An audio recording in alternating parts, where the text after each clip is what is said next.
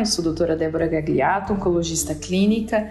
Bem-vindos a mais um podcast do MOC. Nesse podcast vou discutir o estudo Parsifal, apresentado na ASCO de 2020 em sessão oral.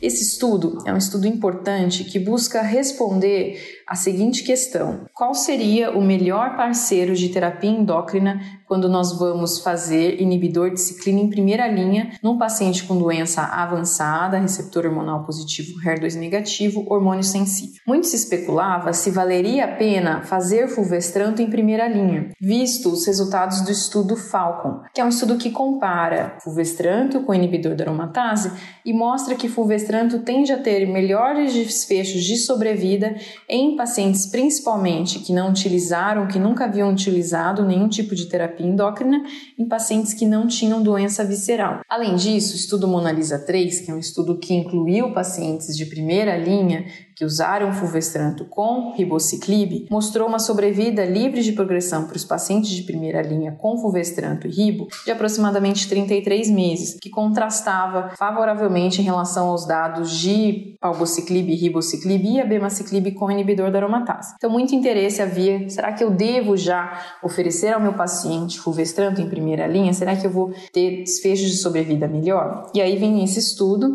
é um estudo importante, um estudo que incluiu 486 pacientes com câncer de mama avançado, receptor de estrógeno positivo, HER2 negativo, sem tratamento prévio no cenário avançado ou com doença endócrino sensível, para receber fulvestranto ou letrozol combinado a palbociclib. Esse estudo é um estudo que mostrou que não houve diferença entre o parceiro endócrino nos pacientes que tinham ah, tratamento com palbociclib. Então, se a gente for até olhar, a sobrevida livre de progressão foi de 27,9 meses para fulvestranto e palbo versus 32,8 meses para letrozol e palbo, até numericamente superior inibidor da aromatase. Também os investigadores não mostraram uma diferença em termos do tipo de terapia endócrina utilizada em desfechos de sobrevida nos pacientes com ou sem doença visceral, com ou sem doença metastática de novo.